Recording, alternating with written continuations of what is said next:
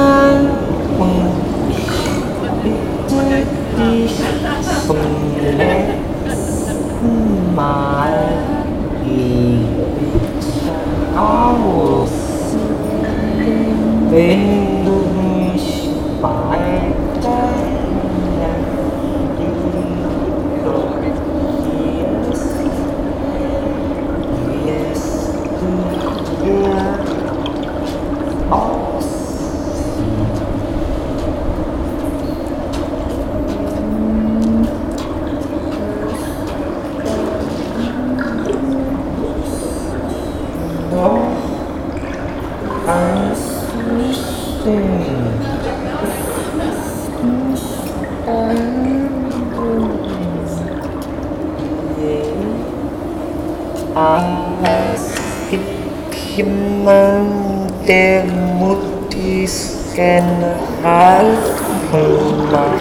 hat der genaue Fleischmann.